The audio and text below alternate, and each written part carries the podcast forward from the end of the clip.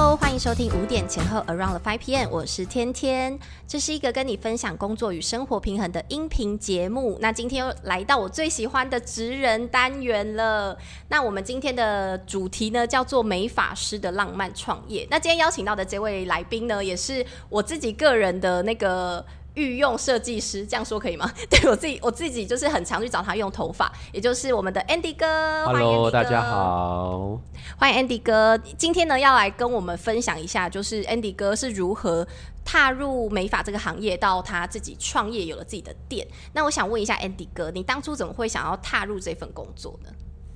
其实我们美发师大家都会想象是那个本科系毕业的，对。对，那其实我们当初我是真的是半路半路，哎，现在都不习惯讲出家 的半路转换这样子。对，那你说那时候是怎么样进入产业？是我其实我原本也蛮跳痛的，我原本是一个汽车销售。哦，你是说二手车吗？还是那时候是新车？哦，新车。呃，某知名国民神车厂牌，因为他没有给我们代言费，我们就不跟他名字讲出来。所以原本是汽车销售业务。对，去汽车的销售业务。哇，真的跳通跳很大哎。嗯，对，那那基本上算做的，我觉得还可以啊。但是因为在业务的一个职涯，我觉得那个环境待久了，我自己觉得我好像不是很喜欢那个氛围。可能是比较商业化。你想，我们刚刚讲浪漫嘛，我们当美发师就是很浪漫。那你说那些销售行为就是很不浪漫，所以我基本上就待的久，我就有点疲惫。哦，那就在有一次，我就去给我的一个那个时候正在思索说我要不要继续做业务下去的时候，就去给我的设计师剪头发。我那时候也不知道做什么，我就给他剪头发。哎，突然间看到抬头看到镜子里面设计师的样子，我觉得哎呦，如果那个人变成我。我觉得好像蛮好的。哦，你你是说看到他镜子里面那个发光的感觉？对对对对，我觉得就是很好看嘛，因为设计师都是光鲜亮丽，对，打扮的蛮时尚，很认真在帮你弄头发那种感觉，我觉得嗯，这个画面如果是我蛮棒的。然后我就不假我这个浪漫个性，我双鱼座的，我就应该三天左右吧，我就想了三天，我就哇，嗯。直接，因为我问他说：“你们这个需要本科系吗？”说：“不用啊，我们就有兴趣的白纸一张进来当学徒就好。”我说：“真的，真的这么容易哦？嗯，那么低门槛。”然后我就回去，想不到三天，我就毅然决然转到转过美发界，哇，从助理开始出发这样子。那从那个美发到现在大概多久时间呢？你说整个年资吗？对对对，我大概二十几年有了。哇，已经这么久了。对。那你不觉得这就是刚开始踏入这条的时候，你不怕辛苦吗？你不会觉得就是美发业要站很久，然后又要就是一直帮忙洗头，用到最后手都会破皮还是什么的？你不会觉得这样很辛苦吗？我觉得应该跟很多人创业的初心一样，我们初初心的念头都只想到美好的，因为我就说我就觉得那样的我很帅。然后我就没有想，因为三天你能想到什么？就我身边也没有美发人啊，我那个时候应该也没有设计师的好朋友，所以我也，我也没有去像现在人可能会去找呃一些认识的啊那个产业的去问问，我也没有问问，我就存了一个傻劲，就觉得这样的我很帅，这个环境很适合我，所以你就闯进去了这样，所以你就从学徒，然后慢慢慢慢自己变成设计师这样吗？在这个产业基本上一定是从学生开始嘛，嗯哼，呃，就是你们说学徒来的，只是说有有的人是可能从本学校就开始念这个科系，嗯，哦啊，没有念这个科系的，就是从老师就是手把手这样带，哼，对，然后到直到可以变成社会设计师这样子。哇，那就是从那个学徒变设计师，到最后是怎么会再转换到说想要自己呃开店创业这一块啊？怎么会就是有这个有什么转捩点吗？我觉得我都像自己是一个蛮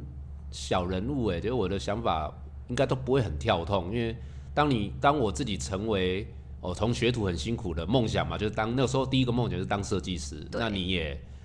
如愿以偿升上来当设计师了，嗯，那也开始服务顾客，也慢慢越来越熟练了。那当然嘛，随着年纪的增长，人一定会越来越有自己的想法。对，那我又身为创造者，设计师就是一个。创意。创意的人，嗯，那你就会开始思索说，我的顾客我想怎么服务，我的店想要变成什么风格，嗯，哦，那当然就会遇到那毕竟这个店老板不是你嘛，对不对？对，那这个团队也不是你建立的，他的一些价值观什么，不见得跟你想要的一样。对，我想很多人就是可能都遇到这个点，那我又又还是那个浪漫的个性，我觉得 人生只有一次，不能重来，为自己写下一个精彩的故事，那就给他创下去，这样就自己创业这样。哇，这算是蛮有勇气的，就是你做的每一个决定都是好像蛮快速，然后转换，然后一旦决定之后就一直持续做下去。所以我想问一下 Andy 哥，这就是是有怎样的信念让你在做这份工作的时候可以这么的坚持这么久？就是在你服务的过程当中，或者是你有想过要放弃吗？嗯，放弃哦，好，这个放弃是下一个阶段。那我先想一下，呃，我坚持那么久，我觉得我自己有一个很很想，当然你会听过很多人就是说我希望帮客人变漂亮，对对对，哦，那是大概很多设计师一定会想要坚持的一件事，嗯，有成就感，很那是第一阶段，但是我觉得那个第一阶段已经满足不了我，很贪心，我觉得我要他走出那扇门的时候，对这一这一个过程留下极美好的一个印象。极美好是什么意思？可以跟我们解释一下。哦，如果要分的很龟毛一点的讲法，就是当然发型能够剪出他的期待，所以往往我如果是初次过来的一个客人，我没有跟他接触过，我一定会事先，因为他们都预约嘛。对。有时候朋友介绍，我就跟他说，嗯，我鼓励你准备一下你想要的发型，你先上网做一下功课。我其实不怕他带他喜欢的发型来。哇，这蛮难的，因为就是很多人会用一些很。很就是明星的头，然后希望他就是剪完之后变成那样哎。对啊，当然，嗯，他就是有期待。但是如果我今天资历不够，我可能假设不是什么发型我都会做，我就可能不会用这种风险的招，因为我怕他带来的。因为这在我菜鸟，我在菜鸟时期就有遇过。因为我记得我菜鸟时期就是只会一两款发型哦。但那个时候，哎，我觉得回头看人生就是都有帮助。我当过业务人员，所以我的反应力特别好。那就会造就说有顾客来，然后他想要翻发型书，翻了一个我不擅长的发型。那这个时候，我相信这段对话很多客人都听过。那我当设计师，我就说，嗯，我觉得这个发型以我的专业的美感看起来，可能不是很适合你。对，这时候他们会打退堂鼓。如果是女孩子，我说可能你脸会看起来很胖，这可以这么直接说的，是不是？对，可以。然后女生就吓歪，没有在那恐吓行销，然后他就会说：“哦，那设计师你有什么更好的想法？”他就会放弃这个选择，那我就可以把我唯我就会把我唯一会的那些带入给他，说：“我觉得你可能适合那个。”哦，那但其实那个是在菜鸟时期。呃，逼不得已的做法，因为他选的那个可能我不是那么擅长，我也不想说我不会啊，很没面子啊，对不对？但是还是要做一个让他们会觉得做完之后会让他们觉得很好看的头发，才有办法符合你刚刚说什么极好的、极美好的心情，一起就是走出这个门这样。对啊，所以慢慢的自己会去进修嘛，就是把所有的发型都能够游刃有余的时候，但那时候还是不够满足。因为我觉得说，哎，嗯，其实很多人，我觉得女生上发廊或者上美容院，其实他们内心除了期待自己变好看之外，其实有时候这个地方也是他们休假休闲的一个场所。对，就是有点类似放松。对，放松的部分也有心理嘛，所以我觉得说在做的过程当中，我会喜欢陪他们聊天。嗯，我觉得这个真的有，因为我自己本身就是是那个 Andy 克的。顾客，所以我之前就是常常去 Andy 哥那边跟他大聊特聊，对，就是这一块我觉得是蛮疗愈的，因为在聊天过程当中，我就会诶不自觉的，好像也疗愈到自己，我觉得是这样。所以除了头发好看之外，我觉得还有很重要就是心灵方面，就是 Andy 哥还连那个心灵方面聊天部分都有顾到，对对对，是这个意思吗？嗯。对，可以就是自己对自己很龟毛嘛，就是你感受的每一个层面，如果能做得到，我都基本上很想做到。但唯一的副作用就是自己下班会非常累。哦，对，因为你变成说上班要很很满的能量。对，就是你不能只当一个传统的设计师，我就是可以耍酷，摆个 pose，把头发剪好，美美的就算数，这样其他都丢给别人，他都不用，就高高在上。啊，我比较不是，可能我们是南部小孩长大的，我就觉得那份亲和。我也希望让顾客感受到那种感觉。那有大家有听过吗？有些人也许来剪头发是因为失恋，对不对？对。哦，或者他人生有一个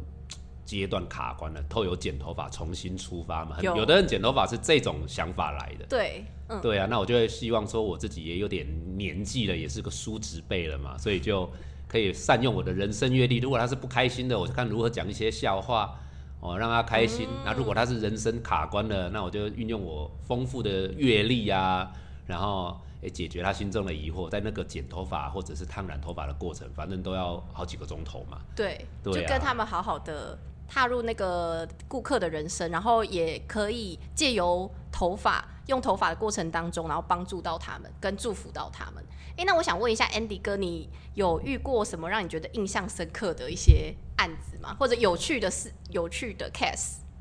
跟我们分享一下？有趣的 case 哦，我觉得一般人应该都会分享很有成就的啦。那我这个人就喜欢 分享一些比较苦难的那样子。苦难可以多苦难，嗯、嗯我觉得有有一次，因为我我自己是一个蛮喜欢挑战自己，所以其实我在美法二十几年的生涯当中，我各种店我都去待过，哦，真的，因为我觉得这个行业我很喜欢，我就很好奇心，所以从那种很贵的店到很便宜的店我都去。连快剪那种，哦，快剪我是真的没有哦但是比快剪往上一阶可能是一些什么新差啦那种，就是哦，我知道，我知道，比较低价的连锁店。嗯嗯，但那个时候去也是我的朋友在里面，他他他给我一个画了一根饼，他说你来这边是可以当主管，哦，拥有一家店。那对一个单纯的设计师来讲，那当然会有点诱因嘛，因为我们还是期待更美好嘛。对，所以就因为这样，虽然说如果原始的个性是不喜欢这种比较低价店啊，感觉做不出品质，但那个时候因为自己私人想要升迁，哦，就好啊，不然就接受邀请去，然后就在那个店服务，我觉得那就是有有一次服务到一个已经我觉得算嗯阿嬷的年纪、哦，那当下跟他沟通做完了发型，当下他也觉得不错，然后他就回去了。哼，那隔天我又在可能中午吧，可能那个时候工作都很忙，忽然间那个阿嬷来，然后就在柜台那边咆哮。哦，你说新差那边，对对你那时候还在那里的时候，嗯嗯，对，那我说，然后现场也都很忙，我也在手上也在忙客人，那那个阿妈就在就在咆哮。那那时候店内有店内的店长，然后就去关心什么事。阿妈要说什么，他朋友说他这个头发不好看，就是被可能是被朋友嫌啦。嗯嗯嗯，好但是他离可怕哦，当第一时间的时候，他自己是满意离开的。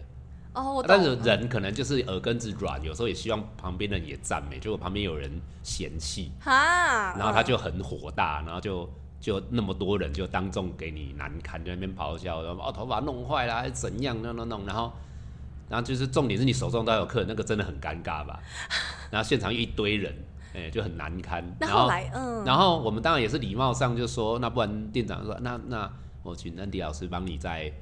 那个重新看看怎么调整吧，那样的，然后然后阿麦说不要弄不好看很丑，我不要弄这样子，对，这样这样，我就好不给面子哦，对，嗯就是直接是刺伤你的心的这样子。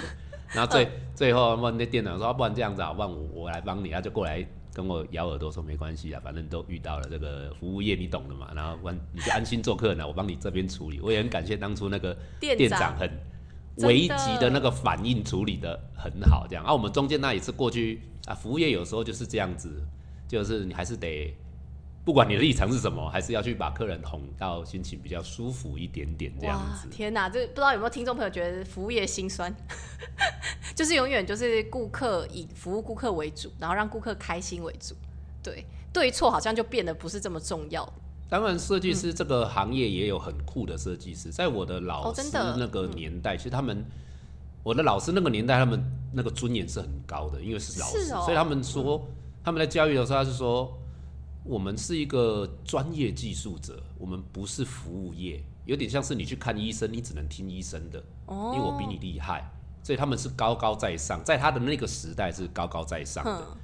对，但是现在的时代，我想消费者主义都很抬头对对没错。所以，嗯，所以基本上你如果要这么高高在上，可能也不一定能唬得住顾客，对。因为顾客现在也有他自己很多特别的想法。对。对，那所以我哦们现在真的比较算是归类在对顾客的心理啦，我们是服务业，哪怕你是做的非常棒的、收费很高的那种很质感的店，在顾客的心中走进来，他一样是把你当服务业。我、花这个钱，你应该要让我感觉到很快乐啊，对，我各个面向这样子。就是希望可以就是比花到的钱，然后再可以有更多的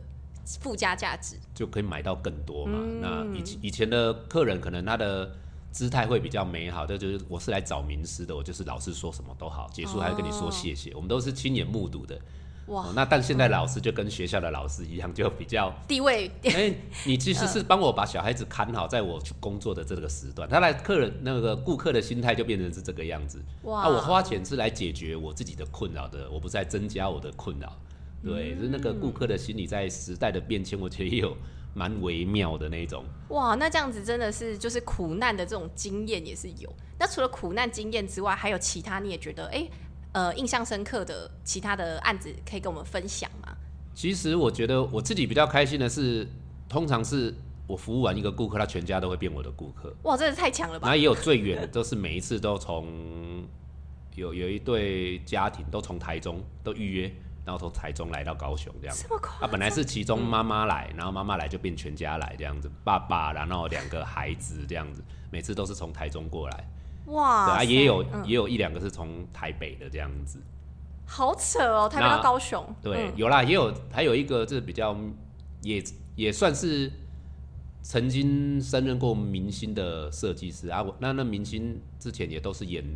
八点档很还算蛮红的一个角色这样子，然后来指定嗯就是要找你剪这样。就就也可以是这么说啦。对，也可以是这么说，所以也有小小的去哎、享受过哎、有明星来店内服务，然后人家哦你那边有对哇，就是有有服务过明星的，有服务过明星这样子，嗯，了解。所以其实对你来说，就是每一天遇到这种不同的状况，对你来说，你现在再回想起来，你觉得是有趣居多，还是像你刚刚说的苦难居多？我其实第一时间有的时候，像我这种故事嘛，我刚刚也有，我也有顾客是真的是哦，比方说很妙，他跟你预约，嗯然后赖跟你预约，然后但他那个顾客他是比较强势的，然后你时间没有挑给他，他说他就直接回说，那如果你不行，我就去直接找下一位。对，就是一个，我觉得就是一个你看到会很受伤的那种感觉，就被威胁那种感觉。我大概就是什么时间可以啊，如果你不行就，对啊，那那个时候毕竟我们还没有到很红，所以一定要 对。哦然后有预约来了也就算了，来了就是我们可能其实我也快要服务完，都有一个交接期嘛，不会不见得来了马上能服务嘛。嗯，那我们同时有去接待，那我在后面准备帮客人擦头发，准备要起来，应该是两三分钟的事，就他来不到一分钟，我同事就过来跟我咬耳朵说，他他跟他叫我过去说，我不是有预约吗？我来还需要等吗？然后感觉态度不是很友善，哇然后好来来，我这里帮你接力，然后我们有团队人就这样，啊，你这边我先帮你接，你先过去按耐他一下，这样子。好可怕！哎、一分钟都不能等，是不是？几分钟都不能等？嗯，对他觉得就是对啊，就是要很尊荣的那一种，哦对，懂懂懂要很尊荣的对，可能有些人很 care 那个时间，觉得自己的时间很宝贵，对，所以每次服务完那个顾客，我都汗流浃背这样子。压力超大的。就是你嗯很多小的动作都要必须那种符合他的心意，不然他就很容易生气。哎、要当美发师不容易哎，听众朋友们，嗯。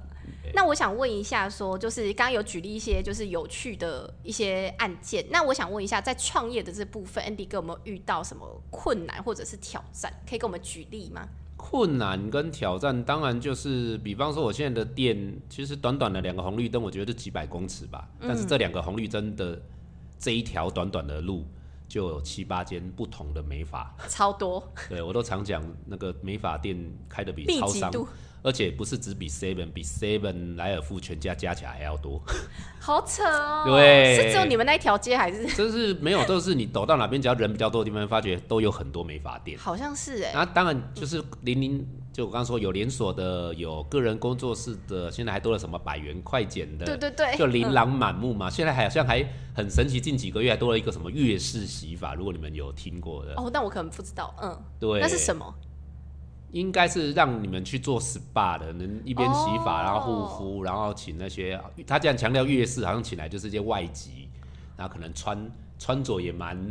哦，哎、对我也不知道是创新，的模式，我也没有去体验过啦。但你上网查月式洗发，你该你就都有影片的，有兴趣的自己上网查。对，就是不断的在冲击我们这个产业分一杯羹。哇，真的哎！那这样子面对这么密集的这么多竞争状况下，就是 Andy 哥是怎么样去呃，算是突破这个困难呢？嗯，我觉得我们这个产业其实蛮封闭的，其实正常人对于竞争的做法，哦、我们当然举比较普通人会这样做啦。就我们这个产业，第一，你可能去不断去进修嘛，去去比赛，去增加，哦然后再可能在门口贴一些你是比赛得奖的大师啦，有奖状之类的，这是自我行销嘛。然后接下来大家也是很耳熟能详，现在也是网络的时代嘛，所以慢慢的就是你社群媒体，你的 FB、你的 IG、PO 你的作品集，对，哦，去看让网络上有些人能够看到你哦这样一个部分。那甚至是我就发觉有的设计师他连 YouTuber 就开始当了，对，真的有蛮蛮多的对，发现，然后有开始当了也就算了，刚开始大家可能是拍美法专业的部分，对，后来发觉好像这个东西大家会希望再有，其实你会发觉现在就算是美发业，它也是。行销就是要有创意，不然人家可能不一定会去找你。我常讲嘛，你打开 i i g 哦，查各个美发发廊，每个某个设计师，你一定我相信你看到的照片一定都是超喜欢的。嗯，那其实我就去想过这件事，那每个人都拍这么美的作品集，其实差也看不出你的差异，所以才会导、哦导致有些设计师他可能当 YouTube，他倒也不是强调他技术多厉害，他可能就拍他跟客人讲干话的时候很好笑。哦，哎、那有的人会觉得说，就是有吸引到很多年轻族群，就是他觉得去跟他相处的过程很愉快。那有的也变美食家，带着大家带领去高雄哪边吃小吃这样子。嗯整个变成 vlog 之类的，对，就是嗯很有个人特色。其实现在的产业，我觉得就是要很有个人的特色。那对，那 Andy 哥，你你的部分的话，你自己是有觉得你自己有什么样的优势吗？或者是特质，就是在于对于客人这一块去建立你自己的个人特色呢？我自己就对照刚刚上集讲的嘛，那一般人是这样做嘛，那是我自己的劣势，就是我对山西本身真的没有那么擅长。哦，对对对，Andy 哥比较不用那个社群媒体，对，对，就多少人都建议我用 IG，我到现在连 IG 都没有，就知道说我是原始的山林洞人。你是用那个口碑行销，哎，对我就是很老派的那种，超级传统老派的。但是我也坚持老派的一些过程，就是因为我们设计师通常就是在店内嘛，嗯，那我也很感谢我之前当过业务人员，所以我知道我可以用外展的方式。什么意思？什么叫外展就是说也我毕竟我都是纯预约制嘛，所以我就变成说，我如果真的有预约的空档，我不会待在店里等客人上门。传统服务业一定是等客人上门，，对那我会出去去给朋友探探班，哦，或者参加一些社团。对，增加我自己的曝光，因为我自己知道我的人算蛮有魅力的啦，啊也有点帅度这样。对你这也是自我的信心嘛，对？没错没错，是有对，是有，那多认识人，那当然就有机会从这些朋友，他自然而然的，因为毕竟我们美发也是稀松平常，你常会去消费的，对，所以他没有什么门槛，所以他对你熟了，我相信就有机会变成你的顾客。是真的，所以我自己就是比较很老派的，就是我就是多常出去交交朋友，然后为朋友服务一些什么东西这样子。嗯，对所以用外展的方式，然后来把那个社群媒体的这个部分，算算是就是弥补社群媒体的这个部分，然后用外展的方式，然后可以做到口碑行销，甚至人整个家族的人都 都可以吸引过来。所以说，可能在那个。呃，平常日常当中，在服务客人的过程当中的这个品质，应该是我觉得很重要的事情，哎，不然才有办才有办法去吸引这么多顾客过来，甚至连一整个家庭都一起过来。所以在 Andy 哥的这个服务过程当中，是不是有自己聊天？哎、还是我们下次开一个聊天集？也可以啊，也可以、啊。这聊天应该不一般哎、怎么可是我觉得聊天这种东西，其实也是很专业的。怎么哎、说？真的，怎么说？因为你要有很敏锐的察觉力哦。比方说，一第一个一定会有遇到很爱聊天的，但毕竟对她是女生，我是男生，我们兴趣不太一样，我就必须利用一些休闲时段去了解一些包包啊、名牌啊、真辛苦了嗯 shopping 啊。像我自己也本身也不爱网购，我最近也学习去虾皮买东西，我才发觉，哎、这个我问每个女生客人，客人都会哇，你买东西的乐趣，他就会有很有共鸣这样子。嗯所以你需要除了学专业的东西外，还要一些非本行的东西。但是要跟顾客经营关系的话，这些东西啊很活泼的，你可能要各个话题能够跟他聊得出来。哇，真的。那你有遇过那种很安静的吗？嗯，对啊，另外一种就是很安静的，那你要察觉，你很安静，你一直跟他讲话，他一定不耐烦。嗯因为像我自己就是那种，我平常工作就常爱讲话，哦所以有时候我自己也会去想放松，去给人家按摩，然后我都会努力的心想说，拜托不要跟我聊天。对，因为我很想放松，洗个头。对，呃，对，所以我自己将心比心，我要去察觉，我感觉这个顾客我可能讲了两三句话，他回答我都是比较据点式，那我去观察他可能比较疲劳，我就会说，哎、那我看你应该也是刚工作中间呢有那个想休息一下吧，那你先安心休息，然后我也专心帮你头发剪好看。这个这个我能作证，因为我之前有一次去 Andy 哥那边洗头到睡着，洗头完，哎、是洗头好像在等等待什么东西的时候，我就好像睡着，护发的保养会帮你做一些热敷啦，对对对这样子。整个睡着，哎，对对，就是我会觉得，就美法也是，其实就是中间的休息站的概念了。对所以有的人就是中间来休息一下，然后再出发，他洗个头或剪个头发。或护个发，对，那这个他需要充个电，所以可能对他来讲，聊天不是最好的充电，而是好好的休息。那我就会去嗯想，那我自己可能就是去给人家按摩的时候，人家拿个热毛巾帮我在脖子上面垫一下，我觉得哎、这个感觉蛮舒服。我有时候就会把这种创意也带回自己的店。嗯就如果你不爱聊天，那我就尽量想方法让你放松一点，真正能够有短片刻的安息。嗯，这个这个这个我能理解，因为其实我觉得在跟人人聊天过程当中是很需要刚刚讲的，就是观察力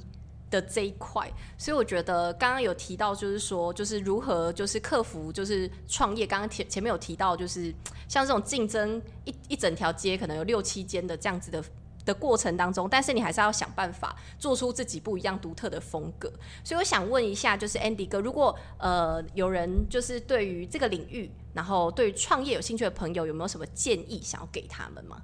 关于我们美发这个领域，对没错，没错，嗯，OK 了，那会进来的美发这个领域，我觉得大部分应该会是女生偏多，对不对？因为美业嘛，对，那如果是女生偏啊，其实不管男女啦，其实你可能我都会一样先想一些痛苦的，好，因为你们想进来这个产业都会看到，就像我当初看到，哇，穿的很好看，嗯，然后吹冷气，整天在一个很漂亮像咖啡厅的环境，然后跟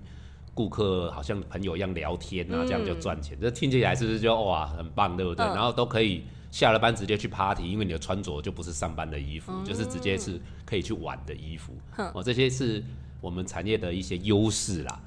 哦，那是劣势呢？第一，就比方说我们就是服务业，我们没法的工时平均，我想还是坐落在十个钟头，哇，真的很长哎，平均值。那但那中间会休息吧？当然是没有休息啊，跟百货公司柜姐一样，你有客人就要服务啊，哇，所以你绝对没有，一个很自私的吃饭时间啊。所以你如果肠胃不好的，你可能要准备一些肠胃。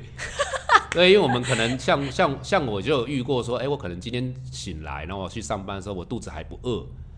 那我想说我过，反正我就想说今天应该不会很忙吧，我就饿了，上班后再找时间去吃。结果一进公司就忙，你就饿一整天，天真的连一秒都不得闲这样子。太后来就学聪明了，就珍珠奶茶是我们的好朋友，一口就可以增加高热量这样子。哇，太辛苦了吧？嗯当然不是每一次都一定遇到这种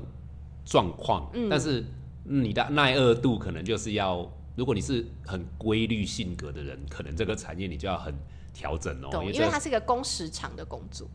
对，然后既然而且工时长，如果你是初进来的，你一定是技术也不是很熟练嘛，对，那你可能会牺牲掉超级多的时间，因为像我们当你，我相信正常是这样，如果你想要快一点成为设计师，上班时间你一定要为工作卖命，对，对，那但是你的技术要怎么练？不会是基本上不会是在上班时间练习，你一定会利用上班前，或者是下班后，或者是你休假的时间，你才有办法架起你的假人头，开始练技术，或者去上一些进修课程。所以对于刚进入这个产业的人呢，几乎是没有自己的时间的，哇，这样听起来前前期好像是要蛮辛苦耕耘一段时就间，真的要可能先苦后甘呐、这个形容词很后面才可以看起来好像很光鲜亮丽。就是背后慢慢就是默默的自己花时间，然后开始用那个假人头编发啊什么什么的，剪头发、啊、染发，就是这些过程，坦白讲是非常之枯燥。你要想说，你这个时间你身边的朋友都在去玩，嗯，在约会，那你在那边摸一颗人头，哇，那个画面就会很凄凉，这样子，会有一阵风吹过这样子。那 Andy 哥我觉得怎么样特质的人比较适合创业嘛？就是在美发业的这个领域，傻，认真。傻对啊，因为嗯刚开始他没有任何什么光环，而且你当学徒的时候也没有尊严的啊。嗯，现在的老师比较好了啦，比较爱的教育多一点。以前的话，但也要看你遇到的老师啊。如果你遇到还是那种很 top 的那种，他客人很忙。其实服务业，你像你去餐饮业也一样嘛。如果你客人很多，厨师就很暴躁，嗯，因为很忙啊。对，那你就是要解决这些老师的的一些杂事嘛，他就会把他的情绪跟一些杂物都丢到你身上，这样子。会不会大家听众朋友听完这几句说，我先放放弃这个？对，嗯嗯。所以有时候你要够傻，就是你。啊，我想当设计师的梦想好棒哦！你就够傻，觉得这个梦想为了这个梦想多苦都愿意这样子。哇，天哪，嗯，就是对于这个工作要蛮有热忱的。大家都会说有兴趣有爱啦，对对，但是我就说，那你的兴趣跟爱是否能够像我？还有包含我刚刚说十个小时，可能你都是在走路的，一天要走一两万步，在我们美发业是很正常，你都不用计步器了。嗯，对，就一直站着，然后刚开始你的腰，因为现在大部分都是躺洗比较多嘛，对，所以你刚开始你的腰可能会非常酸，因为你要弯着腰固定一个姿势洗一整天的头。而且减法也是啊，因为有那个椅子不是比较矮，就是常常需要弯腰、弯腰驼背这样子，所以你的刚开始腰也会酸，脚也会静脉曲张，然后常碰水手也会破掉，直到碰到有一天它真的就不会破掉，它生命就是会进化的，你知道吗？就碰，尤其在冬天，然后手破掉，你还去摸一些烫的药水，就好像那个。小时候用那种双氧水在消毒的时候，哦，就是手就会很刺，好像蚂蚁在咬一样那样子。天哪！对。所以如果就是面对想要创业的人的建议，就是说，就是你要能够耐得住这些前期的辛苦的过程。这些苦是看不到的，嗯，对，看到都很棒，你们肉眼看得见的真的非常棒，嗯，对。那所以说我把这些苦提出来说，你是否能够承受这些东西？嗯，然后但但是如果就是真的克服过去之后，你可能就会比较上手，那会慢慢的更有成就感，对吗？但他的高成就感，也就是可能当你开始懂，可以真的把一个人变漂亮，你真那个成就感是蛮高的哦。那也是高成就感，也是高挫，前面是高挫折，那就带来高成就这样子。哦，就是你会很满意你就是每每一个作品。对啊，对啊。哎，那我想问，那 Andy 哥，你会有那种就是曾经有那种？有一些作品，然后可能他已经回回去了，就客人回去了之后，然后你会回想说，哎，我怎么觉得我上个作品好像没有剪得很好，或者是哪里还可以更好？你会有这种时候吗？来反思自己刚刚哪里可以还可以做更好的？我几乎到现在二十几年了，我还是这种心态，因为可能是一种完美主义作祟吧。嗯，我顾我顾客应该都有，比方说女生最常做的件事可能是修刘海。对对对，我相信修刘海修刘海你在外面修都很快啊，也不是说我技术不好修比较慢。是因为我很龟嘛，我光是修个刘海，可能我就你们都有经历过，就是我修完，我还在喷水打湿，重新乱吹一下。我可能要去模拟你在家里手没有我那么巧的时候，吹完比较杂乱的状态，是不是还能够保持一些美感？嗯啊，如果不行，我就再细修一下。哇，这真的是很细耶！哦，那甚至有时候围巾拿下来了，忽然间你要送客的时候，或你看到某个角度不对，我说麻烦你再回到座位，我再围起来，再补两刀好了。对，到这个地步，哎，然后我就会一直。就是，然后送，因为在美感这种东西也是有近一点看跟远一点看，都会有差别的。嗯，对，那我就会送客送，就是要让你们从机车骑到很远，我让从从近看到远都要觉得说，嗯，好像都能够还蛮符合大众审美的，那我心里才会觉得这是蛮开心的事。了解，不然的话，你可能就是回家的，就是他可能已经回去了，然后你还在想这些，会有会很不准的。啊，这么严重哇！你这很认真看待每一个作品，哎，算是蛮负责的。就不喜欢有差评的。你是处女座吧？哎，应该是，我是双鱼啊，但是我知道什么工作面的什么什么心什么心那个。哎，其实真的很多人，我发现很多人就是在工作方面很追求完美，哎，就是细节方面。然后，因为像我们上一集，我不是在讲那个就是整理师，他也是，他也是个要求很完美，然后也会去想说，哎，我刚刚哪哪边好像还可以做更好。所以才问你这个问题，想不到，哎，你们刚好也都一样。我发现就是自己在接 case 的部分，如果对自己有一些要求，然后想要追求更进步的话，我发现其实在于整个过程当中，可能在聊天的品质，我发现你们都有很相相似的地方，就是对于顾客在服务的方面，其实是很讲究的。那我想最后最后最后想问一下，就是呃，Andy 哥在你就是这二十年来，然后美发的行业里面，有没有什么影响你很大的座右铭呢？我想会说这句吧，就是在别人的小事上有忠心。哦，那几乎也不是美发产业，就是我算是人生的一个准则，这样子一个价值观。因为就像我刚刚讲，这我们就已经算是归类在服务业嘛。对那你就必须很清楚的知道，在顾客他想进来获得是什么，你要很敏锐地能够去察觉，到底他是最想。我想应该也不会那么单一啦，因为发型好看的一定就是大家谁进来想要变难看。也是啦，对，我这辈子还没遇过这么奇怪的要求。我可以让进来变得难看吗？呃对他可能会想要独特一点，我比较小众的美感，那有可能，比方说头发把它染个七彩霓虹灯，那个不是大众美感，但是他喜欢，嗯在他眼里，但至少在他眼里叫好看，嗯，对。那所以我觉得，在这个别人的小，我还特别强调别人的，因为我希望这天然人的一定是在自己的事情上会比较感兴趣，嗯，对。但是往往你在别人的小事上有中心，你就会察觉到很多可以在成长的地方。可能我们又是技术产业啦，那你就会觉得本来它就是一个无止境，可以永远不断在进步。啊，人生也是这样，都会永远在进步。但是你如果只是活在自己的视角里面的话，可能很容易就满足了。对，那你在别人的小事上中心，就会察觉，哎、这个可能可以。像我刚刚还少讲了一个，就像现在人不是，我都有客人都会有他的 FB 嘛，社群媒体嘛，对，那他自己就会拍。比方说，你们都知道，我们设计师如果把你们弄个漂亮，就会叫你，哎、来我们的完美墙，我帮你拍一个作品集，对不对？对，but 那是我们可能在拍之前，我们会定妆好，把头发捏好，把形状都架构好，然后拍出来。可是客人出去的生活照，他如果去垦丁，他不不一定都摆摆得像王美一样。对，那我就会去观察他的照片里面他的生活照，哪怕是那种没有刻意修饰好、摆弄好的一个造型好的头发，还是能够美美的。嗯啊，如果我但那是真的做得到，就是你可以再再精致一点的剪裁，让他就算是不做任何造型，随便自然吹干都还蛮有味道的。我就连他自己的不修饰的生活照片也去观察。然后有机会，如果觉得观察哇，嗯，好像这样不够美好，就后来有有空再或者再免费帮你做一些售后服务这样子。哇，有，而且就是因为我自己本身跟 Andy 哥蛮熟的，所以我知道说他其实真的是不止对于客户这这样子哦，在小事上中心的这部分，不只针对客户，是针对算是你所有身边的人了吧，所有身边的朋友就。变成一种习惯了。，对，就是他，因为 Andy 哥其实很很长，就是呃来探班，或者是甚至像有时候我生日还来送 送礼物什么的。对，那我想问说，那 Andy 哥你是呃怎么会觉得愿意做这些事情？就是你怎么会愿意就是在别人的事上这么忠心，或这么愿意就是祝福别人啊？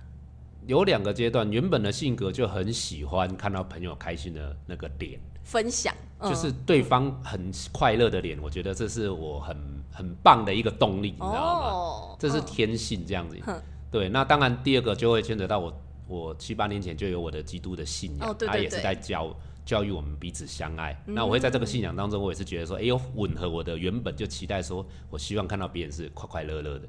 哦，那跟我相处之后，更能够解惑的快乐啊，或者是真的是天然的快乐这样子。哦，那在这个过程当中，你自己有觉得在小事上面中心有替你自己带来什么吗？带来太多了吧？真的、哦，对啊，那个就好像越来越帅了之类的。继续在颜值方面，对，嗯，没有你看到别人快乐，你自己也快乐。那你有没有发觉，就是你会发觉有些人他，因为我们是做美感的，有些人他不好看这件事，其实不是五官长得不好看，是他很忧郁，哎、天哪！相由心生嘛。所以你让他心里快乐，他就有自信。其实有自信的人，你看很多明星红了都变得更好看，不觉得有吗？有，我有发现，我还一直觉得说会不会是化妆的关系？对啊，就像我觉得今天的主持人也越来越漂亮了，谢谢自信。等那么久还等这句话，对不对？对对，谢谢，还好最后总有讲没有了，我们很熟了，不用这样。对嗯就是虽然说在别人小事上面忠心，但是带给你的其实更多。你回头看，发觉自自己收获更庞大。你在帮别人快乐的过程当中，你自己的哦，比方说，如果我举例嘛，就我如果要让别人快乐，人家是喜欢看帅哥，我也懂得说，那我要去打扮好自己。就像我今天来录影之前，我就要去定在我的服装间自己去测试什么衣服啊，让人家看到会比较好看这样子。这也是一种中心嘛，那那你自己看了也快乐，那别人看到你也觉得哎赏心悦目嘛，女生不就是这样吗？对五味悦己者容嘛，对，那无形中你的穿搭力也会变得比较